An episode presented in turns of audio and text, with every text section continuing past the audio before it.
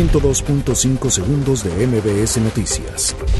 Guardia Nacional reforzará vigilancia en Cuernavaca tras ataque en central de autobuses.